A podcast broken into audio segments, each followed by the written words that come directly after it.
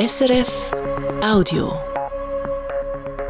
Das Regionaljournal Ostschweiz am Donnerstagabend, 9. März mit diesen Themen.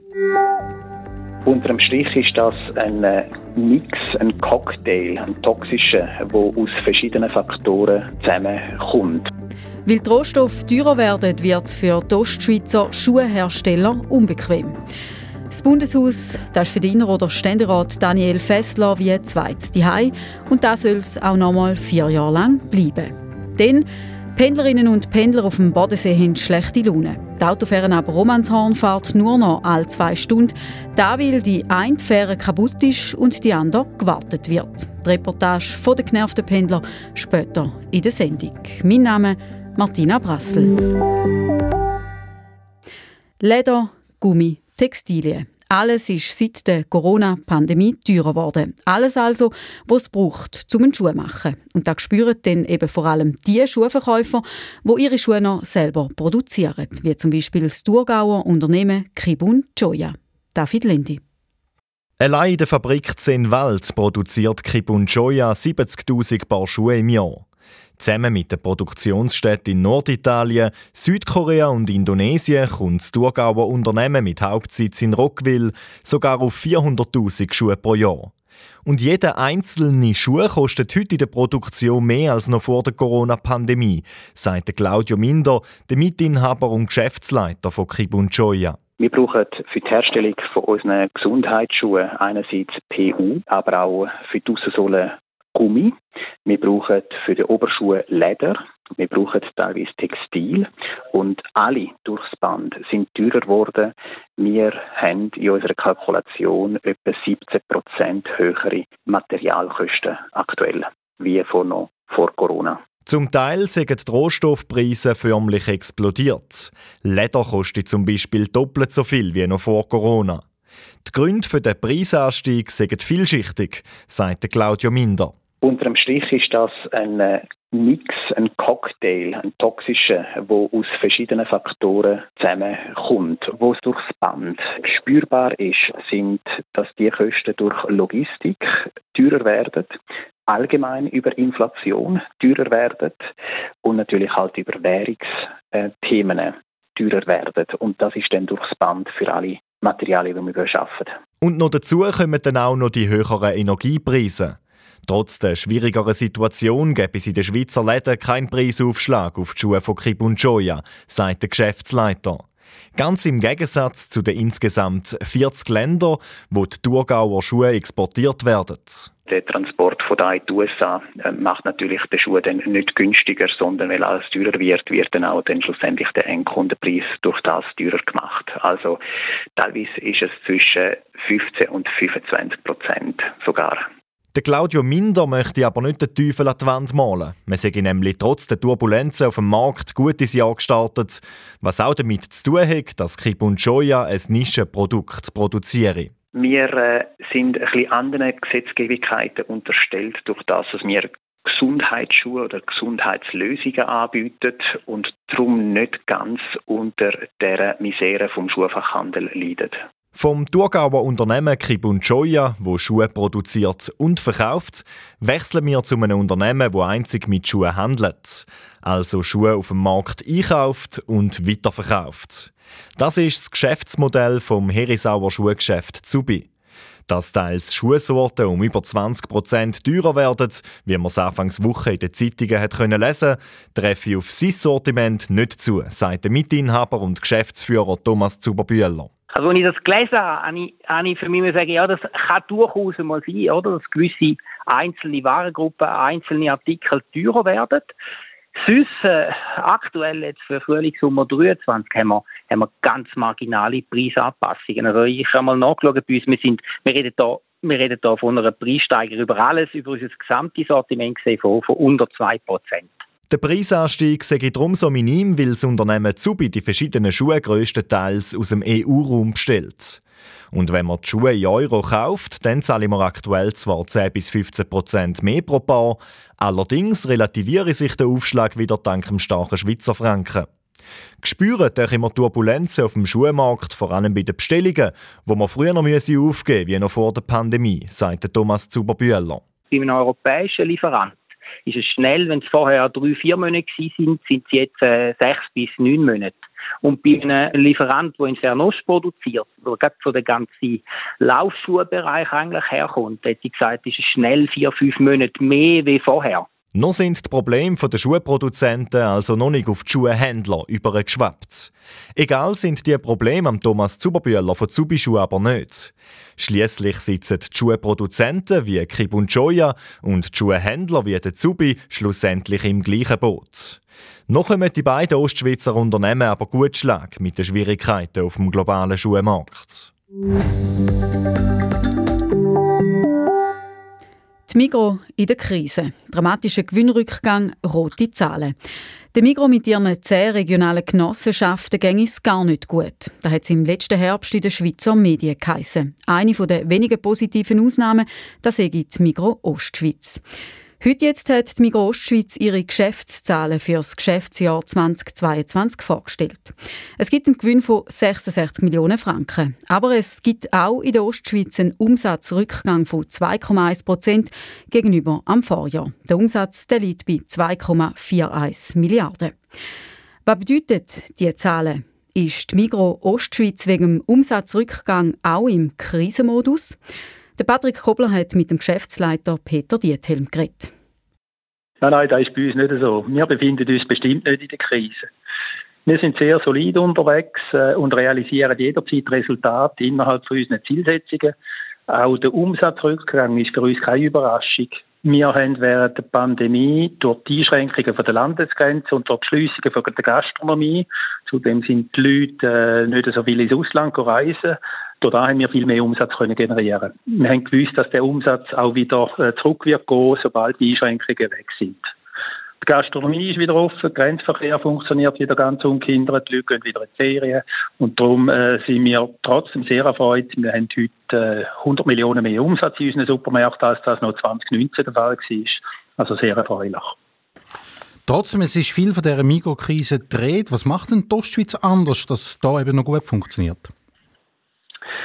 Die Migros Ostschweiz hat in den letzten 15 Jahren bereits sehr stark in die Expansion von Filialen investiert, äh, auch gleichzeitig in funktionale und effiziente Prozesse. Also wir haben da ganz, ganz stark an unseren, äh, an unseren Abläufen geschaffen und auch in unser Personal investiert. Also wir haben heute tendenziell eher mehr Personal als äh, gewisse andere Organisationen äh, und das macht sich jetzt auch bezahlt. Wir haben heute insgesamt 29 Filialen mehr als noch 2008 äh, zudem haben wir 2019 unsere Strategie leicht angepasst und uns auf unser Kerngeschäft Supermärkte, Fachmärkte und die klassische Gastronomie fokussiert. Dabei haben wir uns auf verschiedene Geschäftsfelder getrennt. Im letzten Jahr zum Beispiel vom Golfpark Waldkirch und vom Hotel Sentis Park durch die Veräußerungen haben wir bewusst auf viel Umsatz verzichtet, aber auch deutlich können Komplexität abbauen und Kosten sparen und davon, davon profitieren wir heute. Der Migros Ostschweiz geht es also gut. Was sind denn die Herausforderungen für die Zukunft, damit das so bleibt?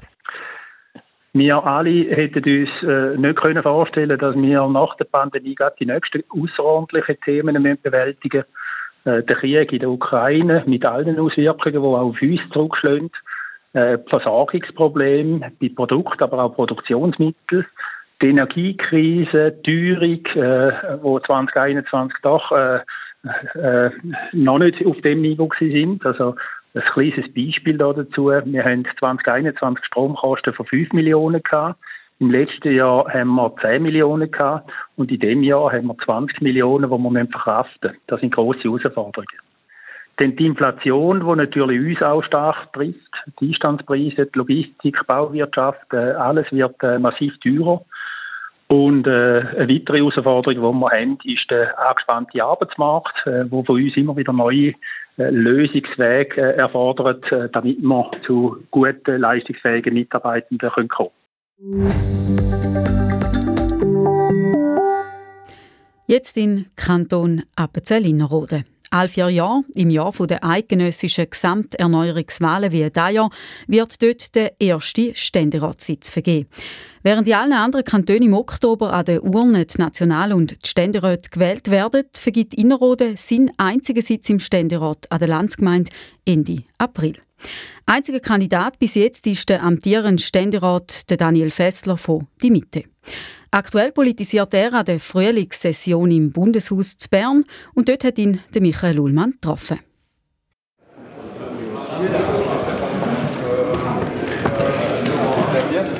Das Bundeshaus, es ist schon fast ein, ein zweites Daheim für Daniel Fessler. Seit 2011 geht er hier ein und aus. Zuerst als Nationalrat, in den letzten vier Jahren als Ständerat. Zum Gespräch gehen wir ins Vorzimmer West vom Ständeratssaal. Holzwände, Holzmöblierung, ein grosser runder Tisch in der Mitte vom Zimmer. Für Daniel Fessler eine Art Büro. Da ist ein schöner Raum einerseits und auf der anderen Seite ein Raum, wo man Platz hat zum Arbeiten, zum Vorbereiten, Gespräche führen mit seinen Kolleginnen und Kollegen. Und das ist im Bundeshaus innen, wo sonst ein bisschen Jubel und Trubel ist, eine Unruhe ist, ist das ein, ein, ein ruhiger Platz, wo man sich wirklich konzentrieren kann. Und darum schätze ich den Platz sehr. Er sei vom ersten Tag im Ständerat gut angekommen, habe die Abläufe und die Kultur dort schon von seiner Zeit als Nationalrat und Landemann gut kennt. Und er sei auch ein aktiver Ständerat, in der Kommissionsarbeit, aber auch im Rat.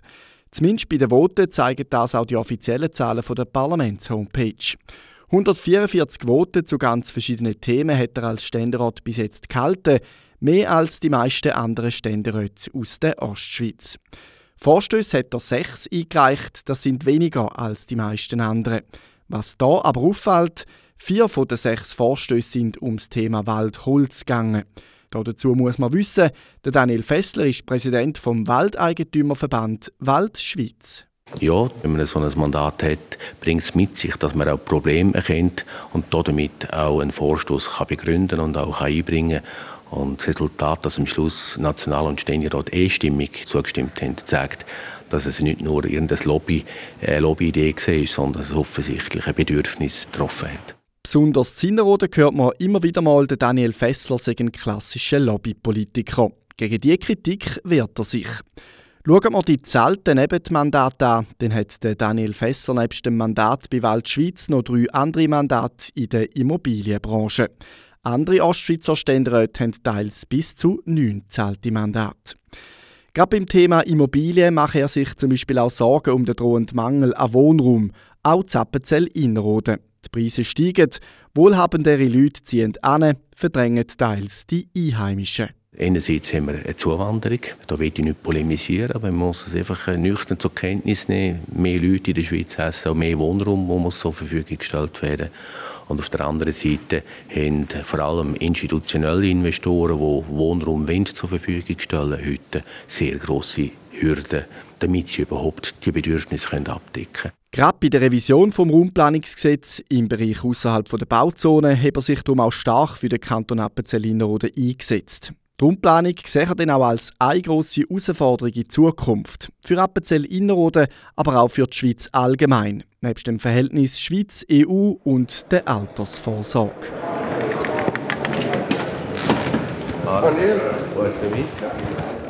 Im Vorzimmer vom Ständeratssaal wird es unterdessen noch etwas ruhiger. Viele gehen kurz Mittagessen, einzelne Parlamentarier schauen konzentriert ihre Unterlagen. Der Daniel Fessler gilt als ehrgeizig und gewiefter Strateg, hat sich über den Kanton aus Respekt verschafft, besonders wegen seinem Führungsstil und der Machtfühle zwischen 2011 bis 2019 als Landemann und Nationalrat, ist er aber gerade Zinnerode auch nicht unumstritten. Im Ständerat ist er in vier teils gewichtigen Kommissionen, der Kommission für Umwelt, Raumplanung und Energie, der Staatspolitischen Kommission, der Rechtskommission und der Geschäftsprüfungskommission. Auch ist er seit dem Januar Mitglied der GPK, wo die Corona-Leaks im Departement vom Bundesrat Alain Berset untersucht. Bei einer Wiederwahl will er sicher noch vier Jahre Ständerat bleiben, sagt er. Dann wäre er 66. Was nachher ist, will er noch nicht jetzt entscheiden.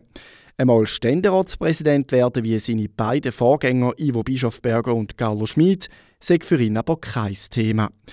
So wie es bis jetzt aussieht, auch weil es keine offiziellen Gegenkandidaten gibt, ist seine Wiederwahl an der Landsgemeinde als Ständerat am 30. April reine Formsache. Und zum Daniel Fessler noch ein bisschen auf den Zahn fühlen und schauen, was er für Positionen vertritt, hat ihm Michael Ullmann noch ein paar Ja-Nein-Fragen gestellt. Der Countdown, der läuft jetzt. Kann man in 10 Jahren in maximal 30 Minuten mit dem Zug von Appenzell auf St. Gallen fahren und umgekehrt? Ja. Gibt es die Landsgemeinde noch in 30 Jahren? Ja. Sind Sie schon mal im neuen Hallenbad Appenzell baden oder in die Sauna? Traurig, aber nein. Braucht es auf dem Zielplatz Zappenzell eine Tiefgarage? Nein. Braucht es am Rand vom Alpstein, zum Beispiel das Wasserauen, eine Tiefgarage? Nein. Sie haben diese Woche Nein gesagt zu einer Lockerung von Waffenlieferungen ins Ausland und allenfalls auch an die Ukraine. Werden, solange der Krieg in der Ukraine noch geht, keine Schweizer Waffen dort geliefert? Sie hören mein Zögern, ich würde sehr gerne Waffen liefern, aber die Neutralität verbietet das mit meiner Auffassung noch. Darum nein. Soll die Schweiz Leopardpanzer auf Deutschland weitergeben? Aus dem gleichen Grund nein. Soll der Innerrhoder Ständerat oder Ständerätin nicht statt wie bis jetzt an der Landsgemeinde an der Urne gewählt werden, wie das zum Beispiel auch die SP im Rahmen der Revision der Kantonsverfassung vorschlägt? Das ist nicht an mir zu entscheiden. Ich finde es schön, dass ich an der Landsgemeinde mich wieder zu der Wiederwahl stellen kann. Also nein? Nein sagt Daniel Fessler, der am 28. März offiziell von seiner Partei, der Mitte von Appenzell-Innerrhoden, als Ständeratskandidat nominiert wird.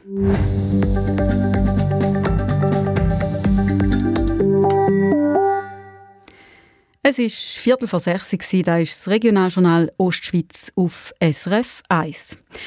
Die Fähren auf dem Bodensee zwischen Romanshorn und Friedrichshafen sind in die Jahre gekommen. Das spüren im Moment vor allem die Pendlerinnen und Pendler, die über den See arbeiten müssen. Von den drei Fähren ist im Moment nur eine in Betrieb. Die anderen müssen geflickt oder überholt werden.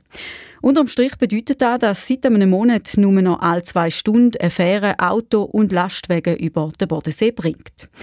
Und das nervt viele, wie die Reportage von Sascha Zürcher zeigt. Im Hafen von Romanshorn liegt die Euregia. Eigentlich sollte sie Passagier, Auto und Lastwagen über den See bringen. Aber ein wichtiges Elektronikteil ist kaputt. Wir laufen über den Steg und an Bord erklärt Silvan Paganini, der technische Betriebsleiter der schweizerischen Bodenseeschifffahrt, im Maschinenraum, wieso nichts mehr geht. Da sehen wir das Steuergerät. Das ist ein DSC, ein Dieselsteuergerät, also anders gesagt äh, eine Motorsteuerung. Und wenn man das hier aufmacht, sieht man da rein, das ist eigentlich wie ein kleiner Computer. So, und das ist von 1996. Und wenn Sie überlegen, wie ein Computer 1996 ausgesehen hat, da ist es schwer, Ersatzteile überzukommen. Also wir reden von Hardware und Software. Die Originalteile sind noch in der DDR-Zeit eingebaut worden. Ersatzteile gibt es keine mehr. Umso schwieriger ist es, die Fähren wieder flott zu machen. Der Hersteller liefert nichts mehr. Also sind wir als Betreiber da ähm, fast gezwungen, zum äh, sag mal, digitale Archäologie betreiben, um das Gerät wieder instand zu setzen. Eine Spezialfirma zu Hamburg ist aber dran. Wie lange es noch geht, bis die Euregia wieder in See stechen kann, ist aber ungewiss. Und weil gleichzeitig auch die Fähre Romanshorn überholt wird und in der Werft ist, bleibt eben nur noch eine Fähre übrig.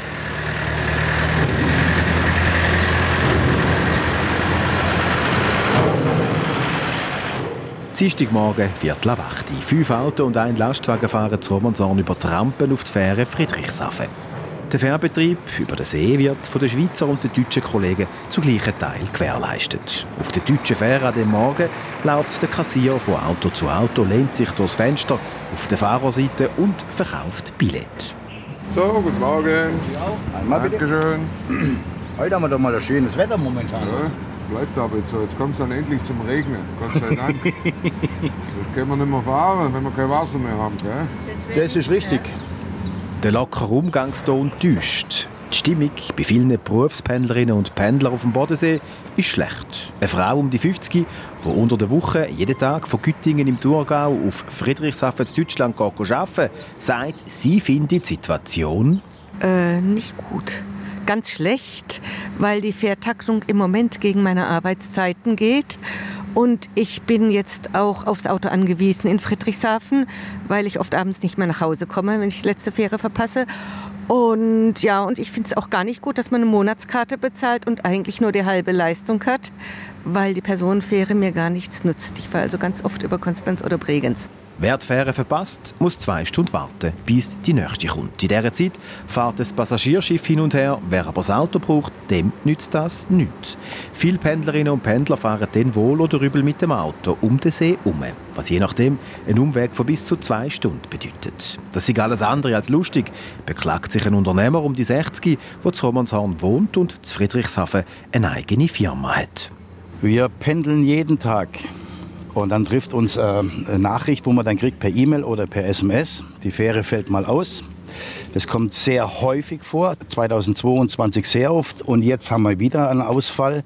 Also es ist momentan äh, nicht so toll, ja, weil wir, wir müssen dann alles außenrum immer fahren und das ist ein Riesenproblem. Ein Auto hinten dran sitzt eine Frau um die 30. Auch sie wohnt zu Romanshorn und ist fürs Arbeiten vom Montag bis Freitag auf die Bodenseefähre angewiesen. Dass die Fähre jetzt nur noch all zwei, statt wie normal all Stunde fährt, nervig und kostet sie Schlaf. Also ich merke ja Besonderes, äh, weil ich fahre ja jeden Tag und muss ich nach äh, zwei Stunden früher aufstehen. Den Ärger hautnah zu spüren bekommen, tut der Uwe Arndt. Er ist Kassier auf der Fähre Friedrichshafen. Die Stimmung ist dann natürlich nicht immer so gut. Ist schon nervig, aber es hat sich wieder eingependelt. Die, fahren, die müssen jetzt halt früher morgens fahren, aber die sagen immer, eine Kröte müssen sie halt schlucken. Ist halt, die Schiffe sind nicht mehr ganz neu. Gell? Die Fährverbindung zwischen Romanshorn und Friedrichshafen gibt es seit über 150 Jahren. Ganz so alt sind die Schiffe nicht, aber über 70 ist die älteste Fähre gleich schon. Und das gibt, wie jetzt gerade, wenn mal etwas kaputt geht, regelmäßig Probleme. Oder, wie es die Pendlerin sagt, ich verstehe es, wenn die Begründung, dass die Fähren alt sind und äh, dass es natürlich manchmal schwieriger ist, mit Lieferketten und Beschaffung äh, Ersatzteile zu beschaffen, das kann ich vollkommen verstehen. Ich verstehe nicht, dass man so lange auf alte Fähren setzt und sich nicht bemüht, äh, Nachschub zu beschaffen.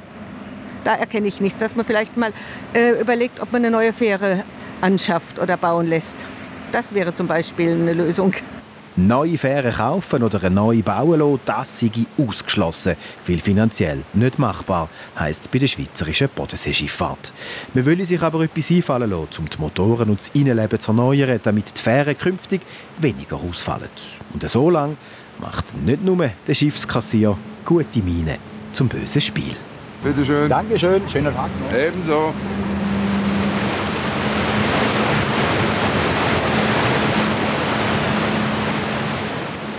Die Reportage von Sascha Zürcher. Übrigens, ab dem 24. März sollen dann wieder zwei Fähren im normalen Stundentakt im Einsatz sein. Bis dann soll die Fähre Romanshorn nämlich aus der Werft zurück sein, heisst es bei der schweizerischen Bodenseeschifffahrt. Es ist bald 5.06 Uhr. Da ist das Regionaljournal Ostschweiz auf SRF 1. Die Migros Ostschweiz hat letztes Jahr 2,1 Prozent weniger Umsatz gemacht, und zwar 2,41 Milliarden Franken, wie das Unternehmen mitteilt. Der Gewinn hat aber leicht gesteigert werden.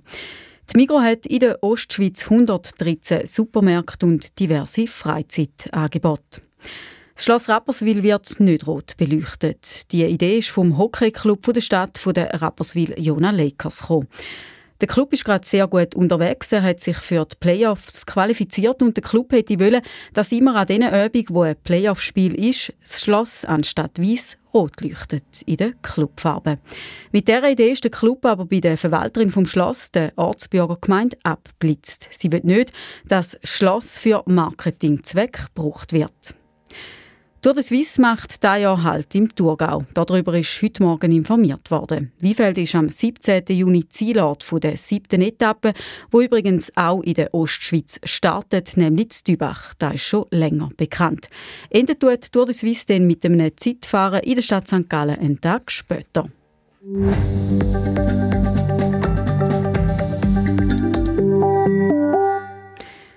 Es war stürmisch letzte Nacht, vor allem auf der Alpen-Nordseite, mit Windgeschwindigkeiten von fast 150 km pro Stunde. In der Zwischenzeit ist es ruhiger, aber nicht allzu lang. Jörg Zog von SRF Meteo. Heute Abend werden die Wolken in der Ostschweiz wieder dichter. In der zweiten Nachthälfte kommt Regen auf. Die Schneefallgrenze liegt zwischen 1200 und 1600 Meter. Die Temperatur geht dann in der Nacht auf etwa 6 Grad zurück. Um am Freitag ist es häufig bewölkt und es gibt immer mal wieder Regengüsse, zwischen diesen aber trocken mit kurzen Aufhellungen und die Schneefallgrenze sinkt bis zum Abend auf etwa 1000 Meter. Dazu wird es dem Mann nochmal windig. Der Westwind hat den Höhepunkt am Nachmittag, am Abend und in der ersten Nachthälfte. Man muss dann im Flachland wieder mit Sturmböen von 60 bis 90 km pro Stunde rechnen. Auf den Bergen gibt es sogar 100 bis 130 km pro Stunde.